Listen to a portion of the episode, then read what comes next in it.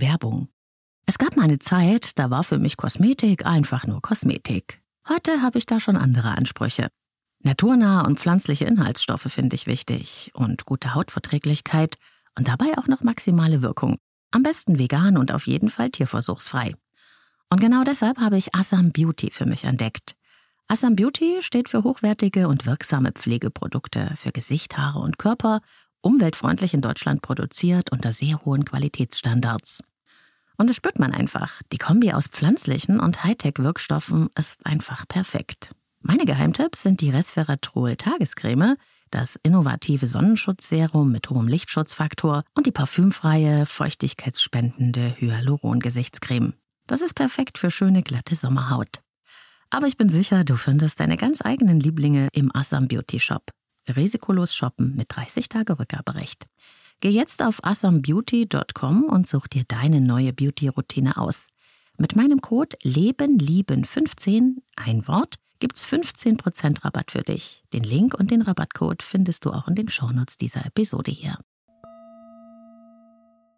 Wir alle wünschen uns ja irgendwie, dass die Erfahrungen unseres Lebens einen Sinn haben, uns irgendwo hinführen, uns auf einer tieferen Ebene erkennen und verstehen lassen, wer wir eigentlich sind und warum wir hier sind, was unsere wirkliche Aufgabe in diesem Leben ist.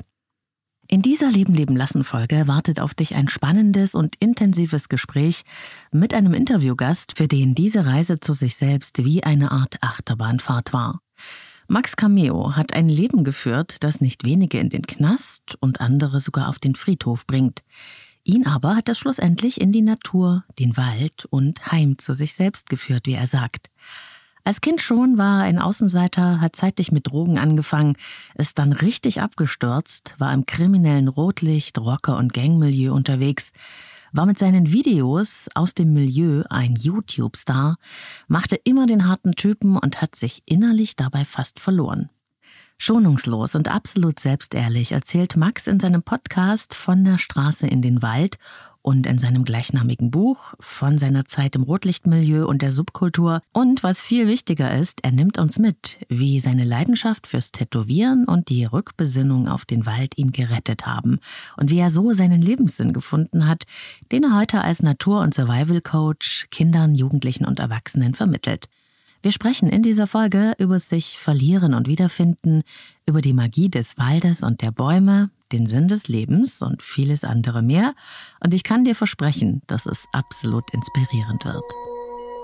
Leben, lieben, lassen. Der Podcast zum Thema Persönlichkeit, Beziehung und Selbstliebe. Von und mit Claudia Bechert-Möckel. Max, ich habe äh, sehr, sehr gerne deinen Podcast von der Straße in den Wald gehört und mich hat deine sehr ungewöhnliche Geschichte, dein Leben sehr berührt weil das so echt ist und so inspirierend, was du erzählst. Und weil man da so einen Typen trifft, der wirklich was zu sagen hat über das Leben erstmal, aber vor allem über die Entwicklung zu sich selbst und dem, was so dein Herzensthema ist, die Natur und der Wald.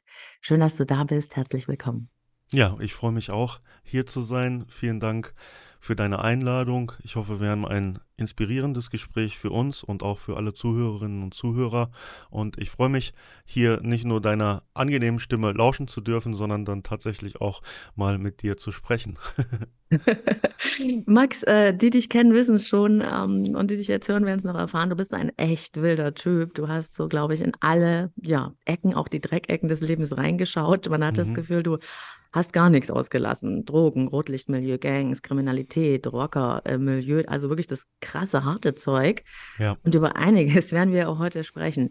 Aber was mir gleichzeitig auffällt, dass da jemand ist, der sehr, ja, empathisch, liebevoll, auch sehr offen und fast spirituell beseelt ist, wenn es eben ums Thema Natur, Bäume, Wald und sowas geht. Wie geht denn das zusammen? Ich habe ja in meiner Selbstreflexion gelernt, dass das Ganze, was ich jahrelang gelebt habe, diese Maske, die ich auch für mich selber aufgebaut habe, irgendwo ein Schutzmechanismus war. Und ich habe in meiner Karriere in unterschiedlichen Milieus viele Menschen kennengelernt, bei denen das genauso ist, dass sie ihre eigene Natur vom Sein überlagern weil sie Traumata oder irgendetwas mit sich herumtragen und dann ja vielleicht so aussehen wie ich mit Gesichtstattoos, äh, 120 Kilo ähm, Muskelmasse, aber der sensible, feinfühlige Kern, der ist ja irgendwo in jedem Menschen angelegt. Und ich glaube, zur Selbstfindung und auf dem Weg zur eigenen seelischen Gesundheit ist es wichtig, dass man irgendwann die Erkenntnis macht und wieder dahin zurückkommt, wo man eigentlich herkommt, nämlich dieses, ja, dieses, dieses Ich, dieses Selbst mhm. zu sein und das Natürliche auch in sich selber zu finden. Und deswegen glaube ich, geht das schon zusammen, zumindest für einen bestimmten Teil des Weges. Ich würde mich selber jetzt dort sehen, dass ich schon eine Stufe weiter bin. Das heißt, das von vorher, ja, also diese ganzen Unterweltsachen überhaupt nicht mehr, aber dass ich zum Beispiel diese Reisen unternehme in Problembezirke, dass gehört teilweise noch zu mir dazu, einfach weil ich weiterhin interessiert bin an Menschen. Nichtsdestotrotz ist viel von der Erscheinung, die ich dann mal so war, gerade in dieser entertainenden Außendarstellung, wirklich ein bisschen in die Vergangenheit gerückt und das Naturthema ist wirklich präsent und ist auch das, wo ich auch mit dem Buch das ich geschrieben habe, versuche, die nächste Stufe dort einzuläuten, auch damit noch mehr gesehen und noch mehr wahrgenommen zu werden. Ja, und dieses, äh, was du sagst, diese Reise zu dir selbst, also zu deiner eigentlichen Natur, zu deinem, zu deinem Wesenskern, die, die startet ja sowohl im Buch als auch ähm, im Podcast eher damit, dass es diese eine Verbundenheit mit dir selbst ja schon mal gab, nämlich ganz am Anfang mhm. äh, deines Lebens. Äh, da erfährt man von einem kleinen Jungen, der in einem Forsthaus groß geworden ist, mitten im Wald und wenn du das so erzählst, Max, dann klingt das wie im Paradies, ne? aber es gab dann irgendwie eine Vertreibung aus diesem Paradies. Und ich habe verstanden, das war für dich eine wirklich traumatische Erfahrung, äh, die dich aus deiner Verankerung gerissen hat, oder? Absolut. Das war vorher war das für mich, also bevor dieser Moment kam, war das sehr unbeschwert. Ich habe einfach gelebt mit dem, was um mich herum war. Ich habe das alles geschätzt, ich habe das geliebt. Ich war jeden Tag dreckig. Ja, also das, es gab für mich nichts anderes. Fernsehen gucken oder sowas war vollkommen uninteressant für mich. Für mich war wirklich nur interessant, dass ich draußen bin, dass ich da meine Erlebnisse habe und äh, meine Eltern und meine Großeltern, mit denen wir zusammen in diesem Forsthaus gelebt haben, die haben das, glaube ich, auch an mir genossen, das zu sehen, diese Freiheit, die ich auslebe. Also mir hat niemand irgendwie Steine in den Weg gelegt und gesagt, hey, ähm, mach deine Hose nicht dreckig. Das mhm. war für mich tatsächlich normal und das hat mich geprägt und das hat mich auch irgendwo zu dem gemacht, der ich war. Ich glaube, ich war damals schon sehr selbstsicher und auch irgendwo freiheitsliebend. Es kam dann dieser Bruch in Form dessen, dass wir dieses Forsthaus verlassen mussten. Es war einfach so, dass wir das nur gepachtet, gemietet hatten Hinzu kam noch, dass ich zu dem Zeitpunkt in die erste Klasse oder vorher in die erste Klasse kam. Wir sind hier an einem Zeitpunkt, wo ich praktisch in die zweite Klasse kommen sollte. Und da hatte ich einen Klassenlehrer, der ja mir und anderen Kindern das, den Einstieg in das Schulleben sehr schwer gemacht hat. Mhm. Das war ein Mensch, der seine Machtposition ausgenutzt hat und ich will es jetzt nicht zu groß kauen, das kann man auch im Buch sehr nachlesen, aber er hat gerne Lakritz gekaut und wenn man sein Lieblingsschüler, seine Lieblingsschülerin sein wollte, dann konnte man ihm den Nacken kraulen, um nicht am Unterricht teilzunehmen. Mhm, wow. ja? Das waren zwei Punkte. Zum einen, dass ich muss raus aus dem, was ich gewohnt bin und zum anderen, dass ich gesehen habe, dass Autoritäten irgendwo missbräuchlich sein können. Das hat erstmal bei mir dazu geführt, dass ich von dem Tag an, als wir ausgezogen sind und in unser neues Haus gezogen sind, einfach oft und immer traurig war. Und wenn man sieben, acht Jahre alt ist und solche Gefühle hat, dann kann man damit ja überhaupt nicht umgehen. Das heißt, es ist etwas, was einem selbst sehr fremd vorkommt. Man schämt sich sofort dafür, mhm. solche Gefühle zu haben. Ich hatte auch das Problem, dass ich ein großes Schamgefühl hatte und mich meinen Eltern sehr wenig nur anvertraut habe, was es bei mir irgendwo noch schlimmer gemacht hat. Und das war für mich eigentlich der Beginn einer Reise, wo ich immer wieder auch mit ähm, psychischen Problemen zu kämpfen hatte. Ja, und äh, wo man auch das Gefühl hat, wenn man es hört äh, oder äh, wenn man es auch von dir jetzt in deiner Erzählung hört, da hat jemand nicht richtig verstanden ne? oder wurde nicht richtig gesehen. Was ist dann das eigentlich für ein Junge? Wie, wie so viele Jungs, die vielleicht eher wild sind, für die Schule gar nicht so richtig gemacht ist. Ne? Hast auch mhm. du mehr so deine, dein Ausleben, dein Austoben in der Natur gesucht und dann äh, durch den Break und durch die wie das Schul Art, wie das Schulsystem funktioniert, ähm, ist irgendwas passiert in dir. Ne? Genau. Ja, das war, ich habe sozusagen mich so gefühlt, als sitze ich in einem Topf, irgendjemand macht den Deckel drauf und ähm, ich habe keine Möglichkeit zu klopfen. Niemand hört das Klopfen, selbst wenn ich es tun würde. Das heißt, ich war von dem Moment an tatsächlich auch direkt in meinen Widerständen, meinen Ängsten und auch meinen Trauergefühlen gefangen. Und es gab keinen Katalysator dafür. Der Katalysator kam erst einige Jahre später, als ich gemerkt habe und gesehen habe, dass wenn ich sehr extrem bin, wenn ich extreme Dinge tue, wenn ich extrem auffällig bin, dann schenkt man mir Aufmerksamkeit. Ja, sozusagen auf äh, einem Weg, der nicht so gelingend ist, aber es hat das äh, funktioniert, was du gebraucht hast, nämlich auf irgendeine Art gesehen zu werden, ne? Genau. Für mich war es so, dass ab dem Zeitpunkt, wo ich, sagen wir mal, mit neun, zehn Jahren irgendwo das Kind war in der Nachbarschaft, mit dem man nicht spielen sollte, weil ich so ein schlimmer Junge bin, gab mir das irgendwie Selbstwertgefühl. Ich habe dann das Gefühl gehabt, okay, ich, ich bin jetzt wer. Die Leute haben Respekt vor mir. Das hat mir dann so einen gewissen Ruf gegeben und hat mir das Gefühl gegeben, okay, hier in dieser Rolle fühle ich mich wohl. Aber, und das muss man auch immer wieder dazu sagen, es gab immer wieder da schon Momente, wo ich gefühlt habe, dass diese Rolle natürlich nur eine Fassade ist und dahinter diese Verletzungen und das alles stehen. Nur ich habe damals tatsächlich keinen Weg gehabt, das für mich irgendwo loszulassen. Der Reiz irgendwie von diesem Ich muss böse sein und das alles war immer stärker als diese sensible kleine Stimme in mir zu hören und da mich auf die Suche zu machen, etwas für die zu tun. Ja, und du hast ja dann auch irgendwann ähm, angefangen, andere ja zu dominieren oder auch deine Kraft da auszuleben. Ne? Das habe ich dann später auch gemacht. Man muss sagen, ich war nie zu Beginn und auch ja, im Verlauf meiner Jugend ein besonders gewalttätiges Kind zuerst. Mir lag es nie so, diese körperliche Grenze hin zur Gewalt zu überschreiten. Ähm, es gab den Moment, dass ich in der Schule so weit war, dass ich fast an, egal welcher Schule ich war, irgendwo nicht mehr tragbar war. Und ich habe die Schulen sehr oft gewechselt. Und bei einem dieser Schulwechsel kam ich mit meinem Ruf, den ich in der einen Stadt hatte, plötzlich in eine ganz andere Stadt, wo mich keiner konnte und habe mich auf einmal in so einer Mobbing-Situation wiedergefunden, mhm. wo die Schüler aus der Klasse mich gehänselt haben. Und da habe ich dann schnell angefangen, natürlich auch wieder das Extreme rauszulassen. Parallel dazu, ich war da ja um die elf, zwölf Jahre alt, hatte ich vorher schon angefangen, auch extrem zu kiffen und andere Substanzen zu mir zu nehmen. Ähm, ja, versucht da immer der Böse zu sein.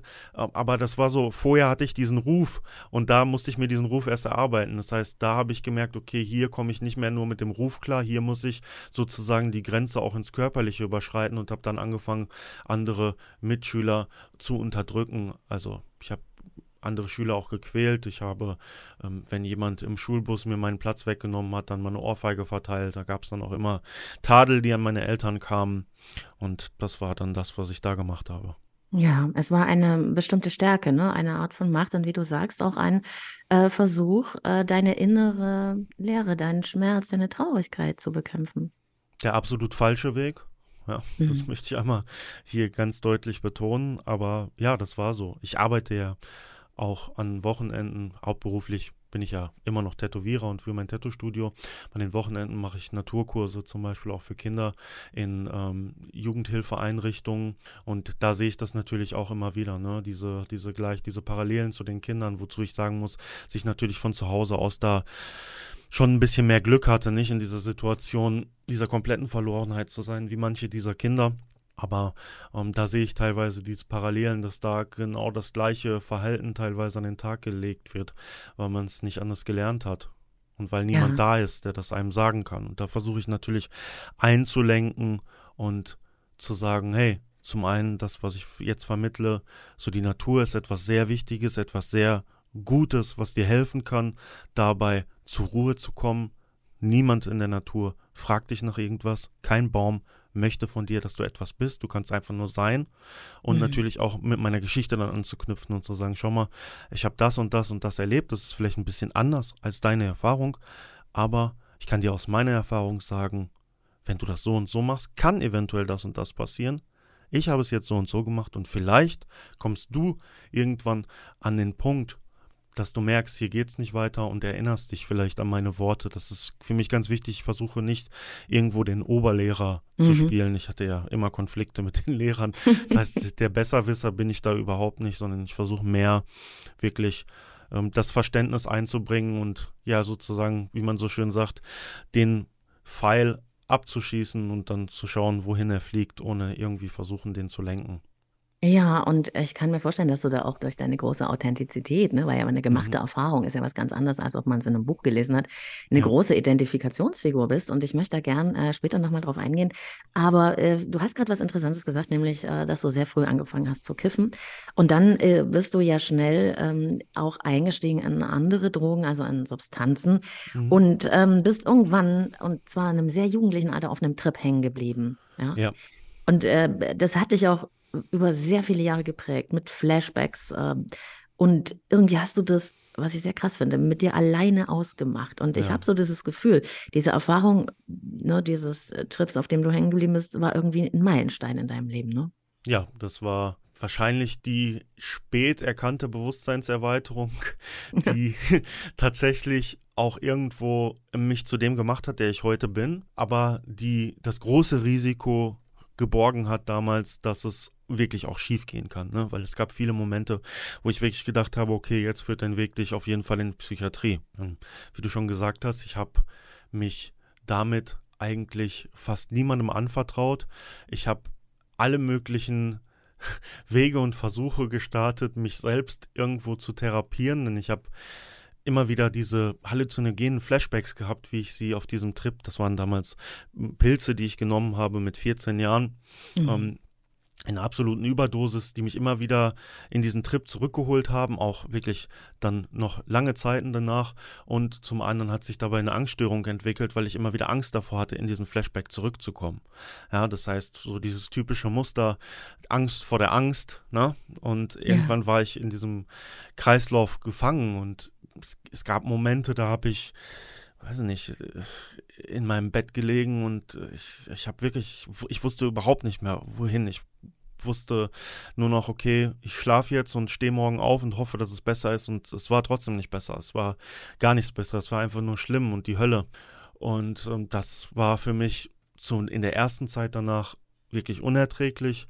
Und die vielen Jahre danach habe ich einfach wirklich gelernt, damit zu leben und schlussendlich über diese wirklich lange Wegstrecke, ich war ja dann zwischenzeitlich auch dann im Milieu tätig, habe mhm. wirklich viele Sachen gemacht, auch als ich noch stark unter Panikattacken zum Beispiel gelitten habe. Ich habe auch schöne Sachen gemacht. Ich habe vorher, dann als ich noch ein bisschen jünger war, kurz danach auch lange Zeit Musik gemacht, was mir sehr geholfen hat. Aber ich bin tatsächlich immer wieder leider dann so abgedriftet und habe das Alte immer wieder versucht, das, was ich früh schon gelernt hatte. Ich baue mir eine Fassade auf, ich versuche hart zu sein, ich versuche stark zu sein und versuche das damit zu überlagern. Es gab unterschiedlichste Punkte, wo ich immer wieder damit vor eine Wand gelaufen bin und gemerkt habe, das funktioniert nicht.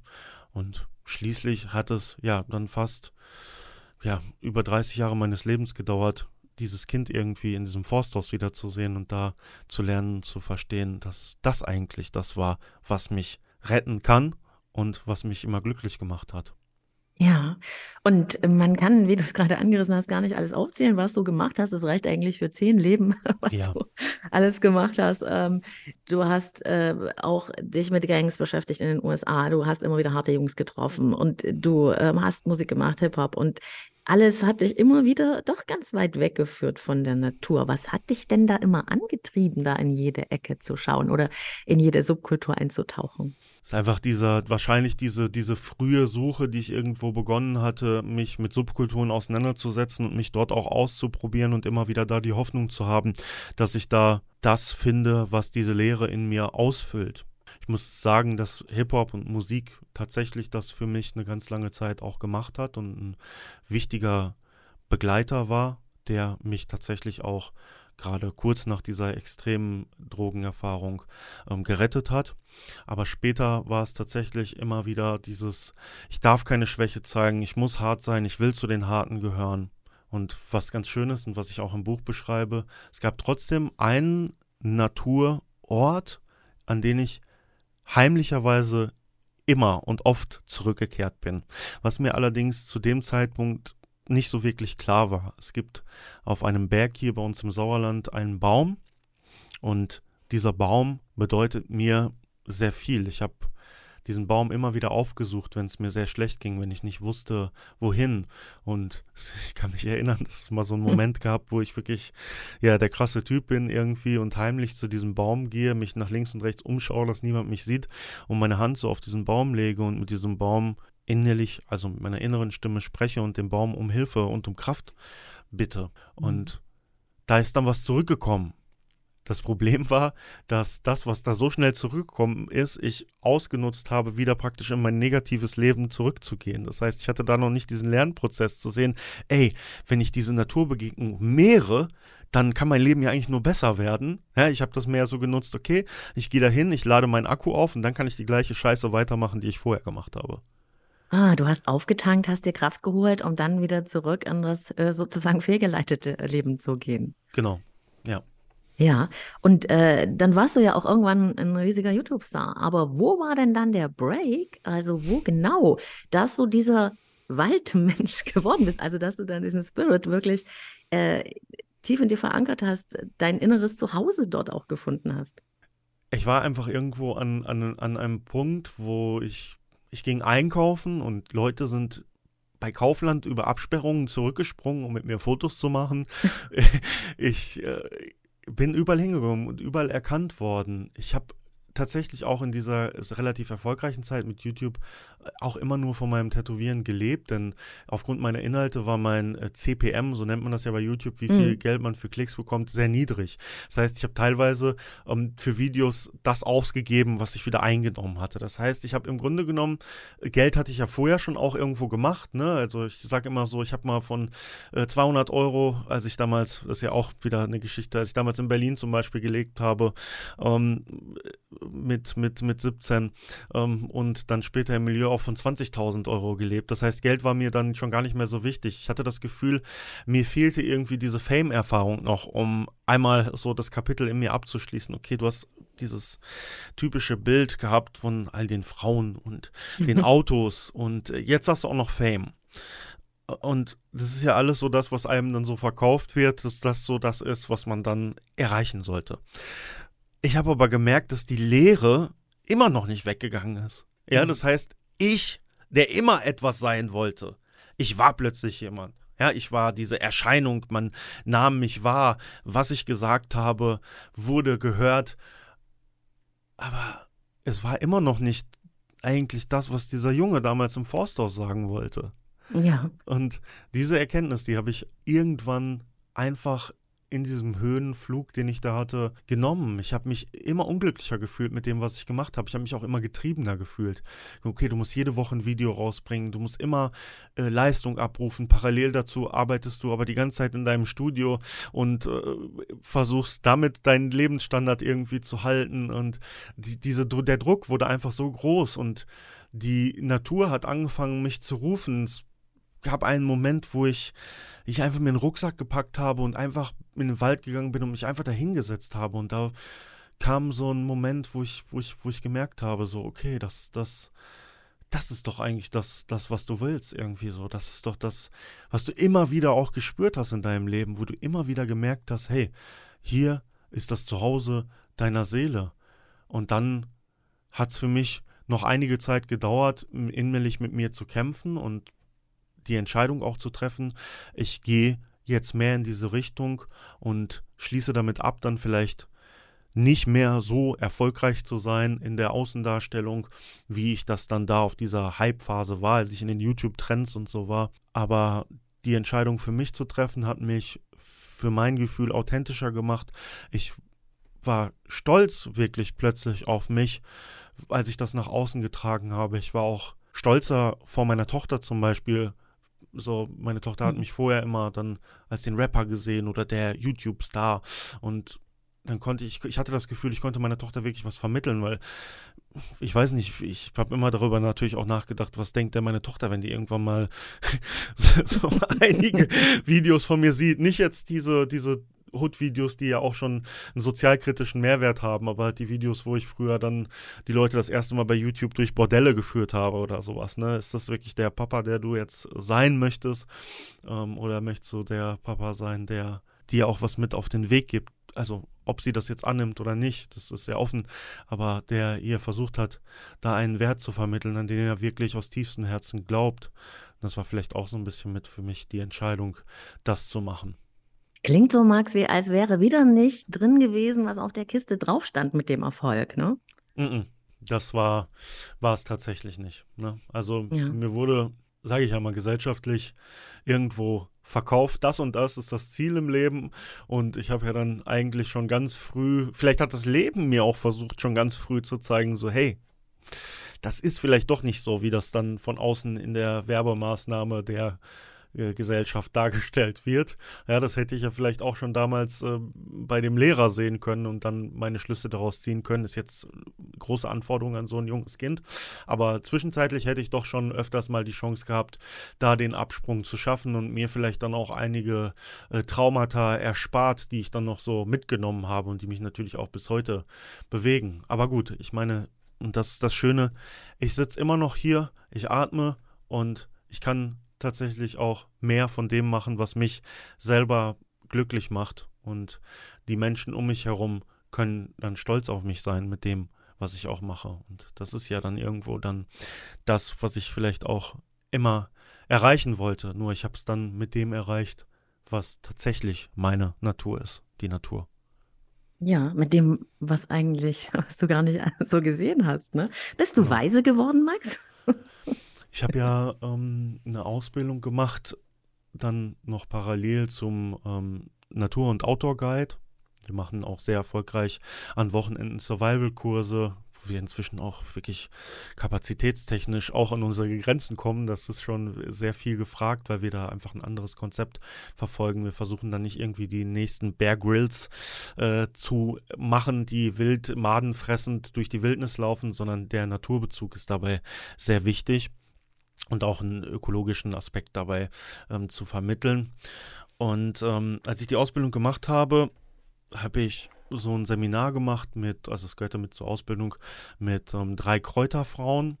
Und ich hatte damals auch schon lange Haare, aber ich hatte so einen Wachstumsstopp in meinen Haaren. Und die eine Frau hat zu mir gesagt, Max, wenn du das mit den Kräutern und dem Wald weitermachst, glaub mir, dann werden deine Haare immer länger, weil du immer weiser wirst. Und das ist tatsächlich auch so gekommen als ich dann auch angefangen habe, mich mehr mit Wildkräutern und dem allen zu beschäftigen, diese ganze Welt, die da vor einem steht, haben meine Haare dann noch weiter angefangen zu wachsen. Das heißt, ich kann von mir selber nicht sagen, ob ich weißer geworden bin, aber meine Haare sagen es zumindest. Max, und wenn du das so sagst, ne, das hat auch alles dieses, dieses greifbar echte, die, diese Kräuter. Und du sprichst da auch von, ähm, ne, dass man da die Brombeeren vom Strauch pflücken soll und dass der Spitzwegerich bei diesem oder jenen hilft. Gibt es denn noch Leute, die du vielleicht von früher kennst, aus deiner krassen Zeit, die da sagen, ja komm Max, ähm, erzähl mir was vom Pferd? Ja, klar, absolut. Ne? Es gibt natürlich immer, ähm, gerade wenn du auf so einer Erfolgswelle geschwommen hast, gibt es immer Menschen, die vielleicht auch mit dir diesen Weg gegangen sind, weil sie selber die Hoffnung hatten, dann auch davon zu profitieren, was ich auch niemandem vorwerfe. Und ähm, da ist natürlich, wenn man dann da aus einem ganz anderen Milieu kommt, aus einer ganz anderen Realität, dann ist das natürlich total abwegig. Ne? Also, dass ich dann auf einmal da stehe und äh, Blumen pflücke, so, das, das, das geht vielen Leuten dann nicht in den Kopf. Ich habe aber allerdings in den Jahren, die ich das jetzt mache und ich, wo ich diese Wandlung vollzogen habe, natürlich auch schon Resonanz von Menschen bekommen, die sich dann entschuldigt haben bei mir oder die gesagt haben, so, ey krass, das hätte ich echt nicht gedacht, dass du das, dass du das ernst meinst. Ne? Obwohl diese Leute mich eigentlich besser kennen müssten, weil immer, wenn ich etwas mache, mache ich das zu 120 Prozent und meines ernst und bin voll da drin. Mhm. Ich glaube, das ist deine Natur. Aber ja. Max, du hast ja nicht nur Frieden hinterlassen, ne, sondern auch Schmerz, weil, ja. äh, das wissen wir alle, verletzte Menschen verletzen Menschen. Und wenn du heute anders denkst, was du dir selbst natürlich und anderen Menschen auch mit dieser Unbewusstheit in äh, dieser Zeit angetan hast, als du sehr weit von dir selbst entfremdet warst, wie gehst du heute damit um? Wie kannst du das auch vielleicht loslassen, was du gesehen und erlebt hast an Gewalt? Also nicht nur, was durch dich kam, sondern was äh, auch um dich herum war. Es gibt tatsächlich manchmal Momente der Schuldgefühle. Ich glaube, es ist allerdings, es ist nicht mehr so, dass mich so Momente heimsuchen, wo ich so einzelne Bilder im Kopf habe. Teilweise schon, aber es ist mehr so die Gesamtschuld. Also wenn es mir seelisch auch mal nicht so gut geht oder ich überlastet, überfordert bin. Das habe ich natürlich auch heute immer noch, dass ich es manchmal äh, zu weit trage, zu viele Sachen gleichzeitig mache. Dann ähm, kommt schon oft wieder dieses Gefühl von dieser Gesamtschuld, das mich dann übermannt. Und ähm, das ist ja, wie ich schon gesagt habe, eben diese Trauma, vielleicht dieses, dieses, dieser Sack, den man da mit sich herumträgt. Und ich glaube, da geht es einfach ab einem gewissen Moment auch darum, damit abzuschließen und sich selber zu lieben und sich selber zu verzeihen. Und das ist etwas, was ich dann in solchen Momenten immer versuche zu machen. Also ich versuche mir dann selber zu sagen, dass ich mich liebe, dass ich mir verzeihe und dass ich zur Ruhe kommen kann, zur Ruhe kommen darf. Das heißt, man sollte eine gewisse Zeit in der Reflexion definitiv verbringen, damit man Fehler, die man gemacht hat, nicht mehr macht. Aber es gibt auch den Moment, wo man einfach lernen muss, wirklich sich selber zu verzeihen für das, was man getan hat. Denn wenn man das ganze Leben mit einer Schuld an anderen Menschen herumläuft, man weiß ja auch nicht, wie das Leben der anderen Menschen sich entwickelt. Und da entfremdet man sich vielleicht auch zum gewissen Teil wieder von sich selber, wenn man eben immer in dieser Schuld an anderen ist. Das heißt, wie ich schon gesagt habe, also das richtige Maß an der Reflexion von dem, was man getan hat und auch vielleicht den Versuch zu machen, sich beim Menschen zu entschuldigen, mhm. aber auch wirklich zu einem gewissen Maß, gerade wenn man die, den Verarbeitungsprozess abgeschlossen hat, lernen, sich liebevoll und sanft selbst zu verzeihen. Ja, also das ist ja auch was, von dem du oft sprichst, das Mitgefühl der Natur, den Menschen gegenüber, aber auch sich selbst gegenüber. Und was jetzt auch so anklang, ähm, das ist ja das äh, Meditation, ne? Auch was ist, was du mhm. gerne an anderen, an andere weitergeben möchtest, was du auch selber praktizierst. Ich hatte früher in meiner Junggesellenbude so ein paar Bücher stehen. Ähm, die habe ich nie gelesen, von ein paar Persönlichkeiten, einfach nur, genau wie ich eine Gitarre in der Ecke stehen hatte, um Frauen zu beeindrucken. Ja. Kannst du Gitarre spielen? Ja klar, aber ab gerade mein, mein Ringfinger tut weh. Ja? Oder oh, tolles Buch, tolle Biografie von dem und dem. Ja, ja, habe ich komplett gelesen. Mhm. Und ähm, da kam irgendwie in irgendeiner von den vielen schlaflosen Nächten, die ich gehabt habe, ich habe oft und viel mit äh, Schlaflosigkeit zu kämpfen gehabt, durch Zufall eins von diesen Büchern in meine Hände und das war Die Weisheit des Verzeihens vom Dalai Lama die, die Menschen mögen jetzt ähm, vom Dalai Lama halten, was sie wollen. Mich hat die Botschaft da drin sehr inspiriert und ich habe dieses Buch in dieser einen schlaflosen Nacht durchgelesen und das Konzept oder das buddhistische Konzept zum Beispiel der Leerheit hat sich mir intellektuell sehr schnell erschlossen, indem ich dieses eine Buch gelesen hatte. Und ähm, dann bin ich danach tatsächlich in die Praxis auch gegangen und habe über Meditation gelernt und habe auch teilweise Menschen aufgesucht dann auf meiner Suche. Also ich bin auch zu irgendwelchen wirklich esoterischen Hippies mal in den Wald gegangen und so, wo ich dann gemerkt habe, okay, das ist dann doch nicht so meine Welt. Ja, ich habe dann noch von anderen äh, Meistern gelernt. Irgendwann kam ich zu dem Punkt, dass ich für mich ja, gesehen habe, auch ich muss das tatsächlich gar nicht mehr so mit dieser buddhistischen Philosophie irgendwo ähm, da, da, kommt es ja her oder der, der indischen Tradition, aber ich muss gar nicht versuchen, wieder mir da irgendwie eine Maske aufzusetzen und mir jetzt eine Gebetskette umzuhängen und ja, also äh, ich habe da schnell gemerkt, okay, da ist die Gefahr wieder da, Max, dass du dich da irgendwo äh, reinbegibst und dann wieder äh, versuchst, da irgendwas zu werden und am Ende gehst du noch ins Kloster. Und da habe ich ganz schnell für mich gelernt, diese Weisheit aufzunehmen und auch zu sehr zu respektieren und zu schätzen, ja, das heißt, heißt, ich bin niemand mehr, der sich irgendwo was nimmt, um das dann zu optimieren und dann zum Beispiel an Leute zu verkaufen, so mhm. wie das viele Leute ja auch im Coaching-Bereich zum Beispiel machen. Ne? Ähm, bin einfach dahin gegangen und habe das für mich so ein bisschen dahingehend optimiert, dass ich auch mich damit auseinandergesetzt habe, wie kann ich das denn zum Beispiel mit Bäumen machen? Ja, und ähm, da habe ich mal ein bisschen dann bei Wolf-Dieter Stoll zum Beispiel gelesen, wie er das mit der Baummeditation macht und auch mein eigenes kleines Konzept von Baummeditation zum Beispiel mhm. ähm, zusammengeschustert. Und ähm, das ist etwas, was ich sehr gerne mache und auch zu meiner anderen meditativen Praxis dann noch irgendwo hinzufüge. Mhm, und mir gefällt daran, dass so praktiziere ich das nämlich auch, dass man da nicht wieder zwingend irgendein Konzept braucht, mach es so oder so, sondern dass man verstanden hat, wie es funktioniert, nämlich zu beobachten, was in uns vorgeht und die Gedanken und Emotionen vorbeiziehen zu lassen und dahinter zu treten, ja, also in den Beobachtungsmodus zu gehen und in diese Achtsamkeit. Und das ist das ja eigentlich, das ist, was dabei passiert. Genau. Und die Natur ist meiner Meinung nach auch wirklich der größte Lehrmeister, die größte Lehrmeisterin, die wir für die Achtsamkeit finden können. Denn die natürlichen Prozesse, die zum Beispiel im Wald um uns herum ablaufen, laden im Grunde genommen dazu ein, diese Achtsamkeit zu praktizieren. Ja? Mhm. Weil es schon ganz natürlich auf uns zukommt. Jeder Mensch fühlt sich wohl, wenn ein Waldspaziergang gemacht wird. Und wenn man dann anfängt, das zu vertiefen und da auch gewisse Zeiten in der Woche dafür frei macht, ja, es gibt ja ähm, Studien, wo beschrieben wird und gesagt wird, dass ja schon wenn man eine Stunde Wald am Tag zum Beispiel macht, ähm, der Stresslevel und das alles tatsächlich wissenschaftlich belegt gesenkt wird. Und wenn man dann wirklich dahin geht, ähm, achtsam zum Beispiel zu gehen oder sich unter einen Baum zu setzen und einfach zu beobachten, gar nicht denken, ich muss jetzt meinem Atem folgen, ich muss jetzt dieses machen, dann ist man auch irgendwo in der natürlichsten Form der Meditation. Und je mehr Zeit man damit verbringt, desto mehr kommt man da rein, dass man auch an dem Natürlichen selbst ist. Denn das Natürliche um einen herum lässt das Natürliche in dir selbst zum Vorschein kommen. Unbedingt. Und es ist ja auch so, dass äh, ich sage immer, man geht nie aus dem Wald heraus, wie man hineingegangen ist, sondern ja. ähm, es ist so, als kommen die Energien ins Fließen, das, was angestaut ist, kann sich lösen. Und man ist ja auch mal frei äh, von der Energie anderer Menschen ne? oder der Umgebung. Man ist mal wirklich auf sich selbst zurückgeworfen in diesem einfachen Sein. Genau. Ich bin selber habe das Glück, dass ich nicht unter diesem Stern stehe, mich immer von anderen Menschen lösen zu müssen. Ja, das ist ja ein Problem, was, was, viele, mhm, was viele Menschen haben, wo man dieses Loslösen von den Erwartungen von anderen irgendwo haben muss.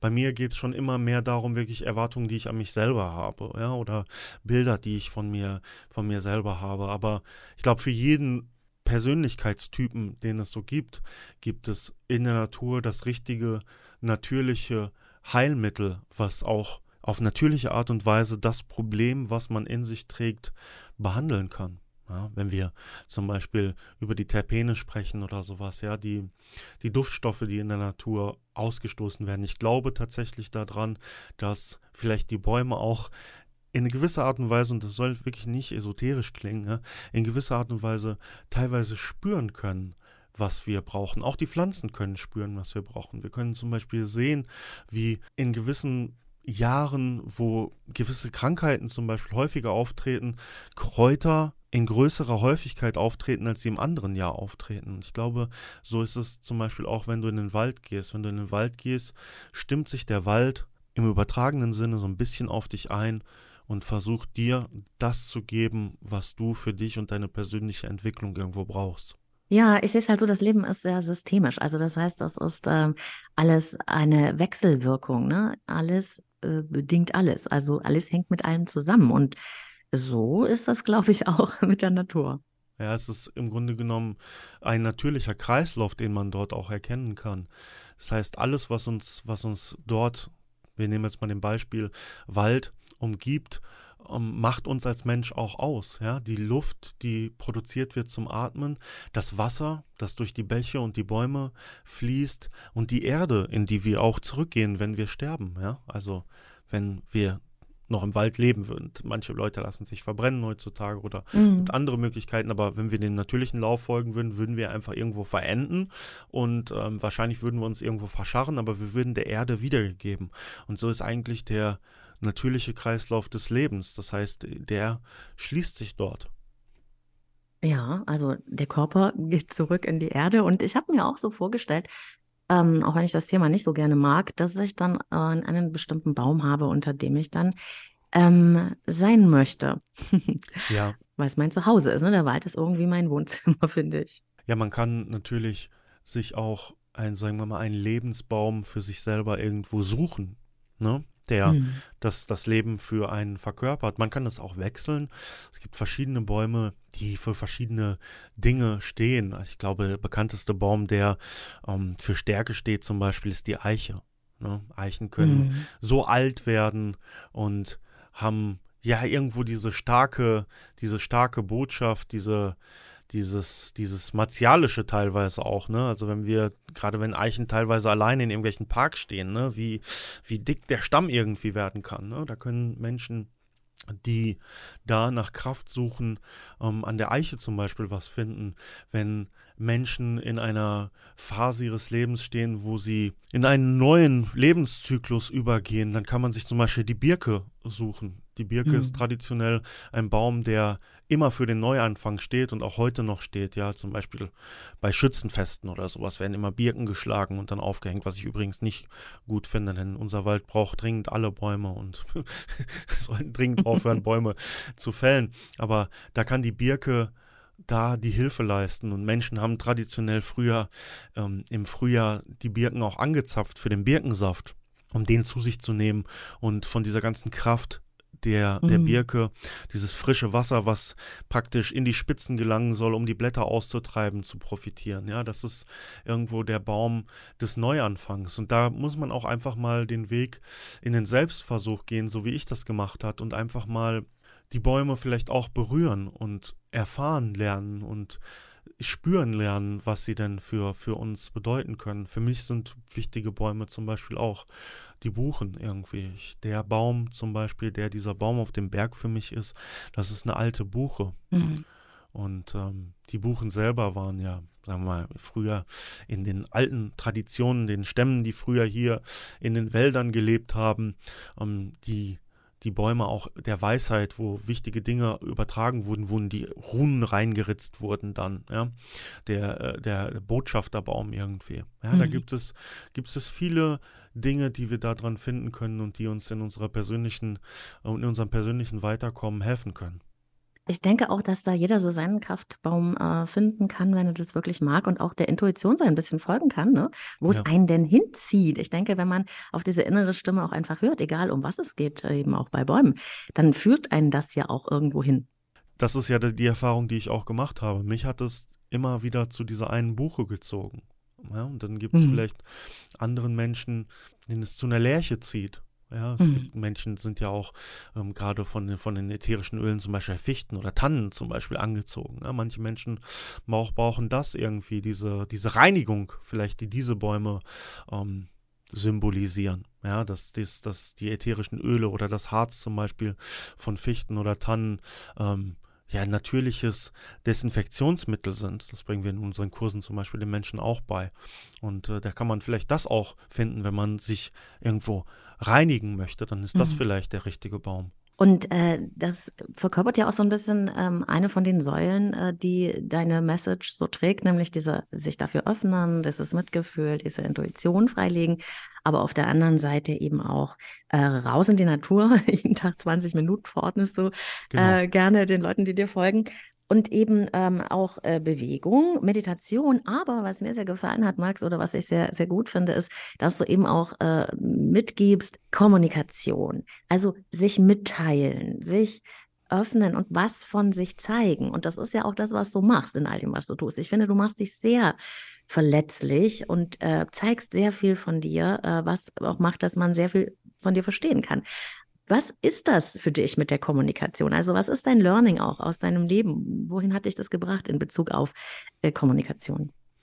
Wenn man so lange und so viel die Gefühle und Probleme, die man hat, in sich gehalten hat und das erste Mal den Schlüssel gefunden hat, sich zu öffnen und darüber zu sprechen, auch ganz random irgendwie mit Leuten. Also ich mache das tatsächlich auch im Studio, wenn ich mit Leuten tätowiere. Ich vertraue Leuten, die ich wenig kenne, Probleme von mir an weil ich einfach kein Problem mehr da drin sehe.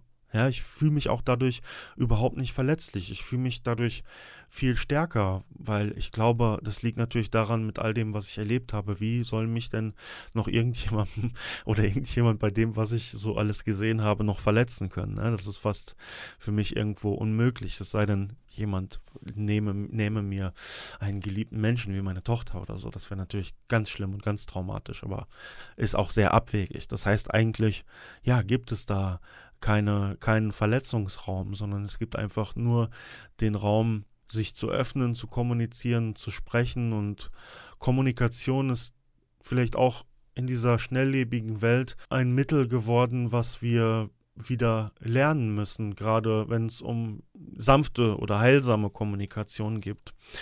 Heutzutage klingt immer so blöd, ne? Heutzutage geht es ja viel auch, und das habe ich selber natürlich auch bei YouTube erlebt, um diesen Gossip. Ne? Also mhm.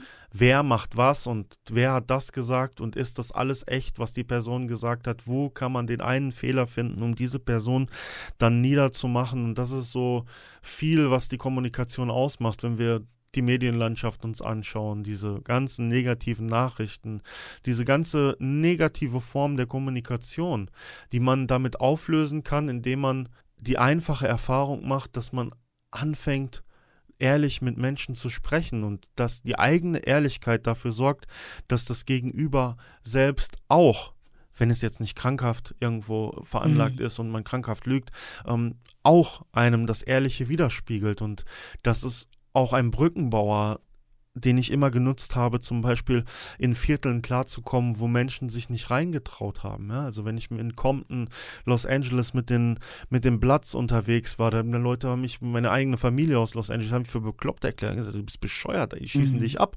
Ich dachte, nein, da schießt mich keiner ab. So, weil ich bin einfach ich. So, und ich, ich rede ich lasse mich einfach treiben, ich lasse einfach meine Seele sprechen. Und dann kommt das zurück und dann kommt die ehrliche Kommunikation zurück und all diese ganzen Formen von Abgrenzung und ich bin besser als jemand, meine Hautfarbe macht mich besser, ähm, mein Auto macht mich besser und das alles, das zählt eigentlich gar nicht mehr, wenn man anfängt, ehrlich miteinander zu kommunizieren und unsere Welt wäre ein viel schönerer und viel besserer Ort, den wir uns, glaube ich, alle wünschen, wenn wir diese offene Kommunikation praktizieren würden. Und äh, es klingt so einfach, ne? Das klingt so wunderbar. Und äh, es ist natürlich auch die Arbeit, mit der ich mich beschäftige, mit Menschen. Aber es ist ja, dass es zuerst einmal braucht, ich habe die Erlaubnis, die ich mir gebe, ich selbst zu sein. Und dazu muss ich auch erstmal verstehen, wer bin ich denn eigentlich? Ne? Ja. Und das ist ja der Kern und das ist ja auch der lange Weg, ne, den du ja auch dahin hattest. Ja, selbst Erkenntnis, ich finde find das Wort Selbsterkenntnis immer ein bisschen schöner als Selbstfindung. Selbstfindung, mhm. finde ich, klingt immer so ein, ein, ganz kleines bisschen getrieben. Ich weiß nicht warum. Mhm. Ich finde Selbsterkenntnis beschreibt es besser. Ich habe ähm, in der letzten Podcast-Folge auch darüber gesprochen, Selbstfindung in der Natur. Und da habe ich mir mal die Wikipedia-Beschreibung von Selbstfindung angeschaut oder durchgelesen. Mhm.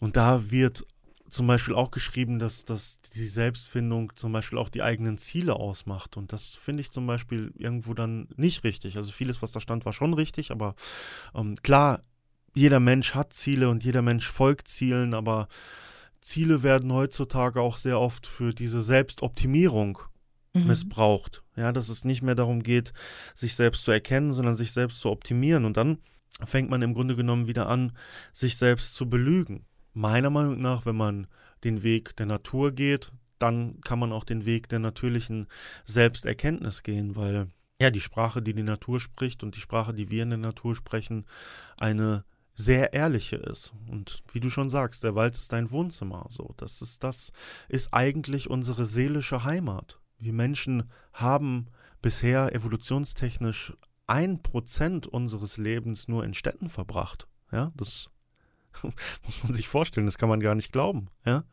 Und die restlichen 99 Prozent haben wir ähm, wahrscheinlich dann über einen gewissen Zeitraum in irgendwelchen Sippschaften gelebt, aber immer naturverbunden und immer irgendwo im Wald. Unsere Gehirnregionen sind teilweise auch noch so geprägt. Das heißt, unsere äh, äh, phrenische Evolution, die wir irgendwo durchmachen, die wird vielleicht, wenn wir so weitermachen, irgendwann dann anders aussehen. Aber bisher, und deswegen fühlen sich wahrscheinlich so viele Menschen auch verloren in dieser digitalen Welt und wissen nicht wohin. Und es führt zu so vielen Problemen. Und bisher sind wir halt zu 99 Prozent noch von dem geprägt, was eigentlich da vorher war. Das heißt, wenn wir glücklich sein wollen, wenn wir funktionieren wollen auf natürliche Art und Weise, dann ist es für uns eigentlich ein Muss, auch dorthin zu gehen und das, das zu suchen und zu finden.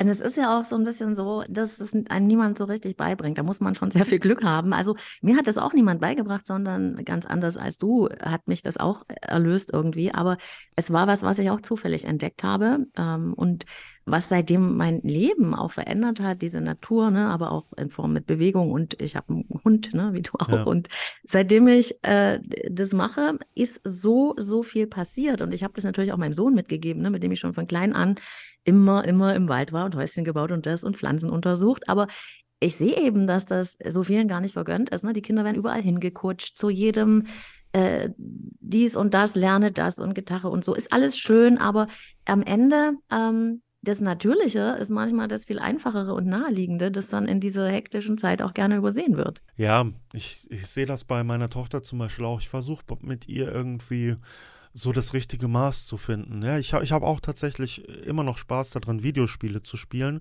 und ich spiele auch mit ihr. Ich glaube, das ist aber auch wichtig ich will den Leuten keinen Vorwurf machen, ja, aber es gibt äh, Menschen, die nutzen Spiele dann dazu, Videospiele, ihre Kinder ruhig zu stellen.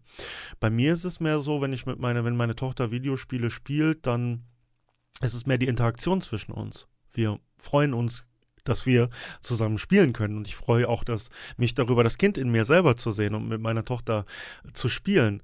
Und dann versuche ich auf der anderen Seite auch ihr das Leben im Wald nahe zu mhm. bringen, um ihr irgendwo meine Erfahrung auch dann wenigstens als Hilfe mitzugeben, damit sie sich daran erinnern kann, falls sie auch wie ich mal ihren Weg verliert, dass sie sich vielleicht erinnert und sagt, der Papa hat mir das gezeigt, ich versuche das jetzt auch. Ja, also ich zwinge sie nicht dazu. Wenn es einen Tag gibt, wo sie keinen Bock hat in den Wald, dann ist das so. Dann versuche ich was anderes Schönes mit ihr zu machen. Und gut, das, wir müssen auch als Eltern dann ehrlich sein. Es funktioniert natürlich auch nicht immer. Es gibt natürlich auch schon mal den Moment, wo man irgendetwas zu tun hat und man auch mal den Fernseher dafür nutzt.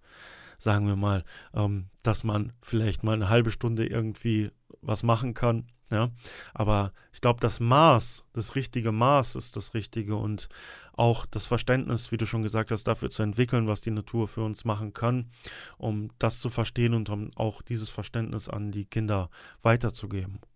Mhm, und am Ende ist es ja im Leben nie das Entweder-Oder, das eine Heftige oder das andere Heftige, sondern es ist die Balance. Ne? Und wir leben genau. nun mal in dieser Welt, die digital ist und die sehr viele äh, Herausforderungen hat. Und das ist ja auch spannend, ne? aber es braucht eben auch ein Gegenstück und einen Ausgleich und ein Back to the Roots, so sehe ich das zumindest. Ja, ich bin da auch einfach Realist, ne? Man kann sich, man kann klar dieses Aussteigerleben führen und sich wirklich von allem abschotten.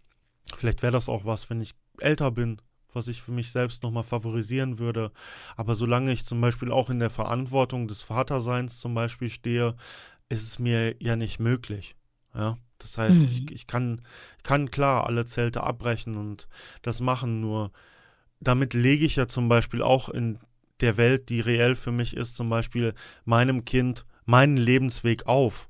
Und vielleicht möchte mein Kind ja einfach einen ganz anderen Weg gehen. Und ich habe das zu akzeptieren. Das heißt, ich bin als Teil der Eltern im Grunde genommen nur dafür verantwortlich, alle Wege möglich zu machen. Und der Weg, der dann am Ende gegangen wird, der ist frei für das Kind. Das ist ja auch zum Beispiel was, was, ähm, das beschreibe ich auch sehr intensiv im Buch, ähm, die Beziehung zwischen mir und meinem Vater so viele Jahre so kompliziert und schwierig gemacht hat, dass mein Vater seine eigenen Trauma und Probleme, die er hatte, immer in mir gesehen hat und immer gedacht hat, wenn ich das und das mache, wird es genauso passieren wie bei ihm und so viele Verbote ausgesprochen hat, die eigentlich nur dazu geführt haben, dass ich die natürlich hm. alle gebrochen habe.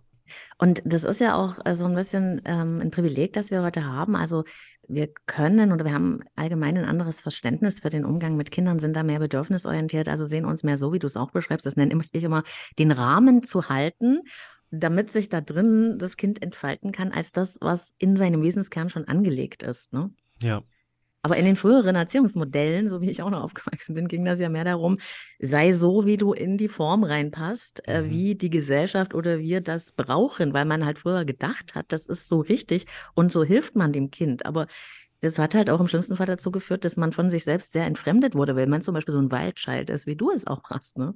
Ja, und das ist ja tatsächlich auch ein Problem, was wir teilweise heute noch haben. Ich glaube, dass ich kann es nur beurteilen mit dem, was ich von außen sehe. Ich glaube, dass viele Lehrer gerne einen anderen, Lehrerinnen gerne einen anderen Ansatz ähm, formulieren und auch praktizieren würden, aber unser Schulsystem zum Beispiel ist sowas von verrostet, ja. Mhm. Wenn ich, ich, ich finde es so grauenhaft, dass wir tatsächlich, und das ist ja das Schöne an der Digitalisierung, in dieser digitalen Welt leben, aber die Kinder in der ersten, zweiten, dritten Klasse mit diesen schweren Rucksäcken und Büchern rumlaufen, die mhm. die nächste Generation von Rückenpatienten praktisch schon zu den Orthopäden treibt, ja. So, da haben wir das, was uns körperlich krank gemacht hat, haben wir dann schon wieder produziert, obwohl wir es doch als Eltern alle nicht wollen, wir es alle schlimm finden. Das heißt, der, der Weg des Wandels, der muss doch dann irgendwo mal geschaffen werden und der muss doch auch irgendwo eingegangen werden. Ja, und man weiß ja auch heute, ne, gerade wie durch Hirnforscher wie Gerald Hüther oder so, und so weiter, dass äh, Lernen so ja nicht funktioniert, sondern Lernen über Freude funktioniert und dass auch jeder so einen ganz anderen Zugang hat. Auch in der Schule gibt es doch viele belesene Menschen, die auch Wissenschaft zur Hand nehmen können und, wo man irgendwo dann sagt, also gerade was jetzt Lerntypen zum Beispiel angeht, ja, ähm, jeder weiß, dass es äh, auditive Menschen gibt. Jeder weiß, dass es visuelle Lerntypen gibt. Ja, jeder weiß, dass es irgendwo Kinestheten gibt, wie auch immer. Ja, und ähm, dass man da einfach individueller drauf eingeht und zum Wohle der Gesellschaft und zum Wohle unserer Zukunft auch da mehr Geld in die Hand zum Beispiel nimmt, um mehr Kapazitäten und auch Attraktivität dahingehend zu schaffen, ähm, das, das wäre für mich meiner Meinung nach der richtigste und wichtigste Schluss, den wir, den wir gehen müssen. Aber ähm, wir sind eigentlich im Grunde genommen nur auf dem Weg, dass ja anscheinend das Schulsystem so weiterläuft, wie ich es schon irgendwo erlebt habe, mit ein paar Verbesserungen, aber dass dann auch die ganzen Plattformen, Instagram und TikTok und so, äh, den Rest irgendwo dazugeben, dass wahrscheinlich, ich stelle mir das manchmal vor, wenn ich in dieser Zeit jetzt aufgewachsen wäre, was hätte ich, was hätte ich für ein Bild von mir selber bei TikTok damals gegeben? Eieiei. ja, oder was hätten wir für schlimme Sachen auch gefilmt? Ja, ja auf jeden Fall. Ja, ja, Das, das ist ja, das ist ja wirklich, äh, also teilweise auch gefährlich. Und ich glaube, wenn wir da aus, als Eltern oder aus der Schule heraus oder auch die Menschen, die keine Kinder haben wollen, ich will jetzt auch nicht so aus diesem, die ganze Zeit aus dieser Elternperspektive sprechen, gibt ja berechtigterweise auch viele Menschen, die keine mhm. Kinder haben wollen oder keine Kinder haben können. Diese Menschen möchte ich auch inkludieren. Trotzdem sind wir, glaube ich, alle der Überzeugung davon, äh, dass Kinder ähm, gerade in unserem Sozialsystem auch irgendwo für uns äh, arbeiten. Äh, dann sind wir doch einfach in der Verantwortung für die ein Modell des Lebens und des Lernens zu schaffen, dass sie dann auch das in einer gewissen Gesundheit machen dürfen, physisch und psychisch. Ja? Ja, und da möchte ich nochmal eine Lanze für die Lehrer brechen. Ich weiß nämlich, dass es wahnsinnig viele äh, sehr idealistische Lehrer gibt, die wissen, ja. dass was verändert werden muss, aber die auch in dieser Struktur feststecken und da teilweise ermüdet und traurig davon werden. Ja. Und ich bin sicher, weil Leben ist Entwicklung, auch diese sehr vergrößerten institutionellen Strukturen in unserem Bildungssystem werden irgendwann durchbrochen werden. Hoffen wir einfach, dass es bald passiert. Ja, also das war jetzt, das möchte ich auch dann nochmal deutlich sagen, es war überhaupt keine Kritik an den Lehrerinnen und Lehrern, sondern absolut einfach nur die Schulsystemkritik. Ja, ich Absolut. bin froh, dass sich Menschen noch dafür entscheiden, diesen Weg zu gehen, weil meine Mutter selber war ja Lehrerin und ähm, ich habe als Lehrerkind auch gesehen, wie schwer das teilweise ist. Und ich weiß nicht, wie es heute ist. Meine Mutter war damals auch noch verbeamtet und sowas, ja. Das, ähm, das hat natürlich ähm, seinen Reiz irgendwo gehabt, aber ich glaube, dass wir trotzdem auch da den Lehrern und Lehrerinnen noch andere Einreize setzen müssen, auch, äh, auch gesunder durch dieses System zu gehen. Ja, also nicht nur die Kinder, sondern auch diese Menschen, die da diesen großartigen Job, der eigentlich sein kann, auch machen. Und ich bin mhm. ja auch oft in Amerika unterwegs, was mich da immer so ein bisschen belustigt ist, irgendwie, dass ähm, wenn wir so eine Mischung aus dem amerikanischen Schulsystem ich meine jetzt nicht die Amokläufe, okay, ja, ähm, mhm. und äh, dem ähm, Deutschen finden würden, dann hätten wir, dann hätten wir, glaube ich, schon einen richtigen Weg, weil amerikanische Lehrer zum Beispiel sehr viel ähm, Wert darauf legen, ähm, Kinder in sich selbst zu bestärken. Ich klopf dir auf die Schulter oder ich klopf dir auf die Schulter oder ich, ich umarm dich mal. Schön, mhm. dass du mhm. heute in der Schule bist. Ja, die, die hinken dann ein bisschen, was die Inhalte angeht hinterher. Ja, was wir alle kennen, so das Klischeehafte ist ja dann tatsächlich auch so.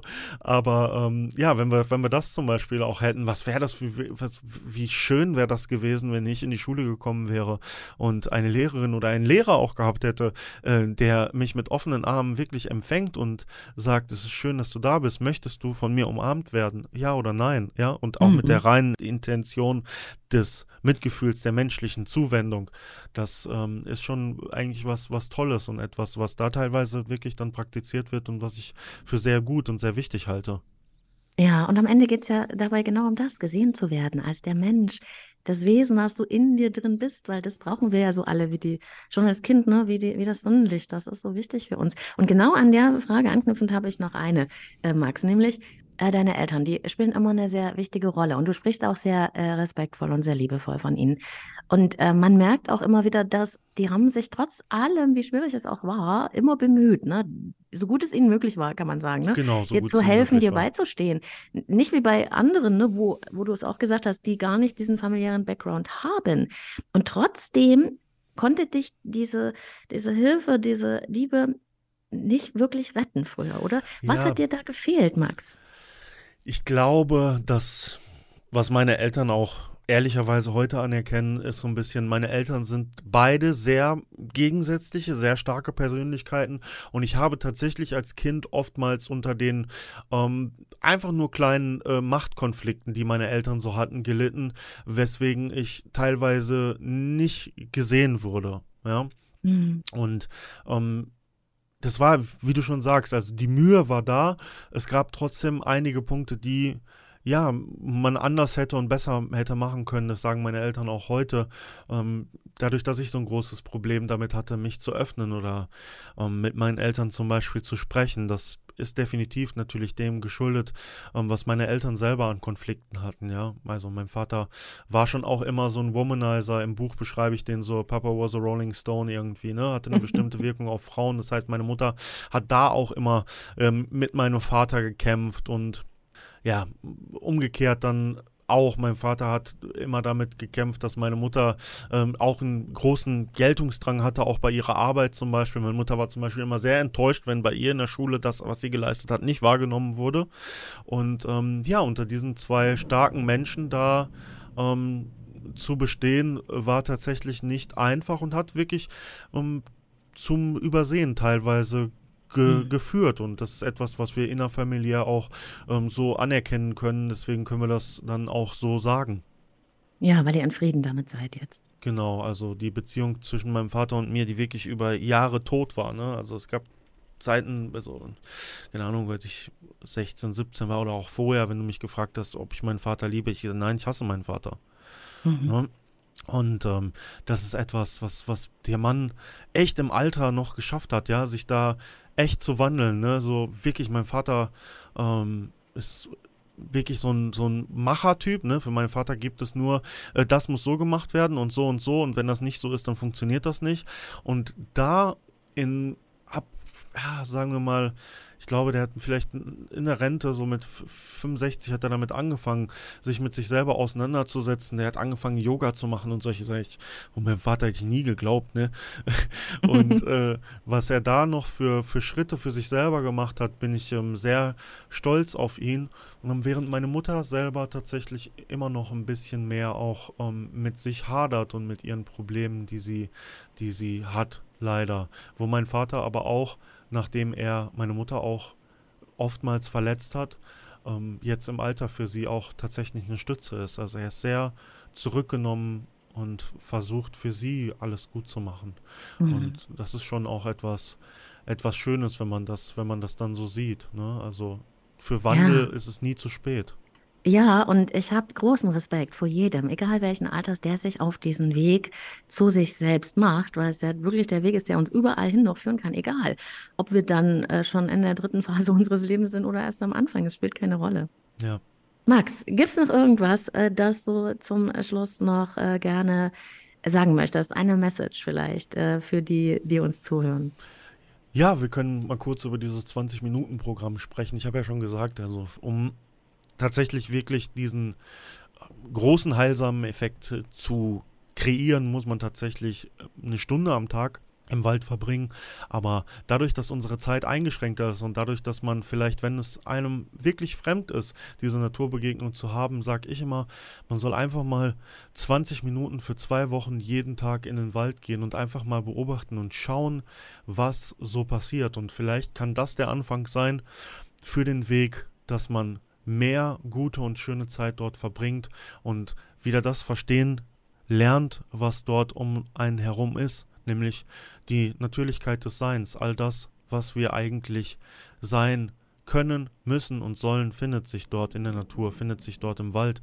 Und das ist etwas, was ich vielen Menschen schon ans Herz gelegt habe, vollkommen kostenlos und wo ich gemerkt habe, dass das immer ähm, positives Feedback zurückkam und viele Menschen da auf den Weg gekommen sind. Und zum anderen, falls meine Geschichte und das alles inspiriert hat, möchte ich wirklich jedem Zuhörer, jeder Zuhörerin das Von der Straße in den Wald Buch ans Herz legen. Und ähm, da ist tatsächlich meine ganze Geschichte auch mit Bildern, die unveröffentlicht sind und wirklich den ganzen Stories, auch krassen Stories, nochmal hinterlegt. Und ich gebe wirklich ähm, auch fundamentale wissenschaftlich belegte Anreize, warum Zeit in der Natur und auch für die Arbeit für die Natur, Naturschutz so wichtig ist für unser Überleben als Menschen. All das findet sich in diesem Buch von der Straße in den Wald und ja, würde mich freuen, wenn Menschen dabei unterstützen, dieses Buch bekannt und groß zu machen. Max, ich danke dir ganz herzlich für deine Offenheit, für dein Sein, für dein Wirken und dafür, dass du so eine Inspiration für so viele Menschen bist und dass du uns heute was davon äh, mitgegeben hast. Denn ich denke, das ist das, was die Welt braucht. Und ich werde bei meiner nächsten Waldrunde an dich denken und ich verlinke natürlich alle deine Kanäle und dein Buch ähm, in den Show Notes. Ja, Hab vielen Dank. Super lieb. Dankeschön. Danke. Tschüss. Ciao. Ja, die krassesten und authentischsten Geschichten schreibt das Leben selbst. Und ich finde, nichts ist so magnetisch wie jemand, der aus eigener ehrlicher Erfahrung sprechen kann, weil ihn das Leben wirklich geschliffen hat, bis das echteste und tiefste der eigene Wesenskern hervorkommen konnte, um seine ganz individuelle Botschaft in die Welt zu tragen. Und wir haben ja heute nur ein paar der Stationen in Max bisherigem Leben angerissen. Und wenn dich das inspiriert hat, dann kann ich dir wirklich Max Buch von der Straße in den Wald ans Herz legen und auch den gleichnamigen Podcast. Alle Links findest du in den Show Notes. Und wenn es dir gefallen hat, ich freue mich über dein Feedback. Du findest mich überall auf Social Media unter Leben leben lassen Podcast. Auf Spotify kannst du auch direkt unter der Folge kommentieren. Ich freue mich auch da von dir zu hören. Und über deine Sterne, überall wo es geht, freue ich mich natürlich auch. Alle Infos zu mir und meinen Beratungsangeboten findest du auf leben-lieben-lassen.de. Und wenn du das erste Mal hier bist, den Podcast abonnieren nicht vergessen und die Glocke aktivieren, damit du keine Folge mehr verpasst. Wir hören uns hier immer am Sonntag bei Leben lieben lassen mit der neuen Folge. Und falls es dir bis dahin so lange dauert, hör doch gerne auch mal in die früheren Folgen rein. Alles Liebe und bis bald, deine Claudia.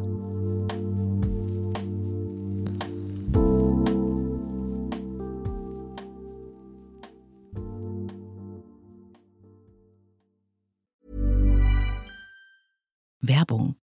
Es gab mal eine Zeit, da war für mich Kosmetik einfach nur Kosmetik. Heute habe ich da schon andere Ansprüche. Naturnahe und pflanzliche Inhaltsstoffe finde ich wichtig und gute Hautverträglichkeit und dabei auch noch maximale Wirkung. Am besten vegan und auf jeden Fall tierversuchsfrei. Und genau deshalb habe ich Assam Beauty für mich entdeckt.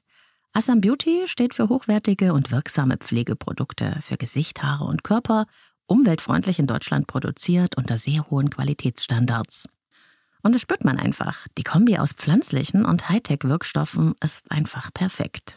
Meine Geheimtipps sind die Resveratrol Tagescreme, das innovative Sonnenschutzserum mit hohem Lichtschutzfaktor und die parfümfreie, feuchtigkeitsspendende Hyaluron-Gesichtscreme.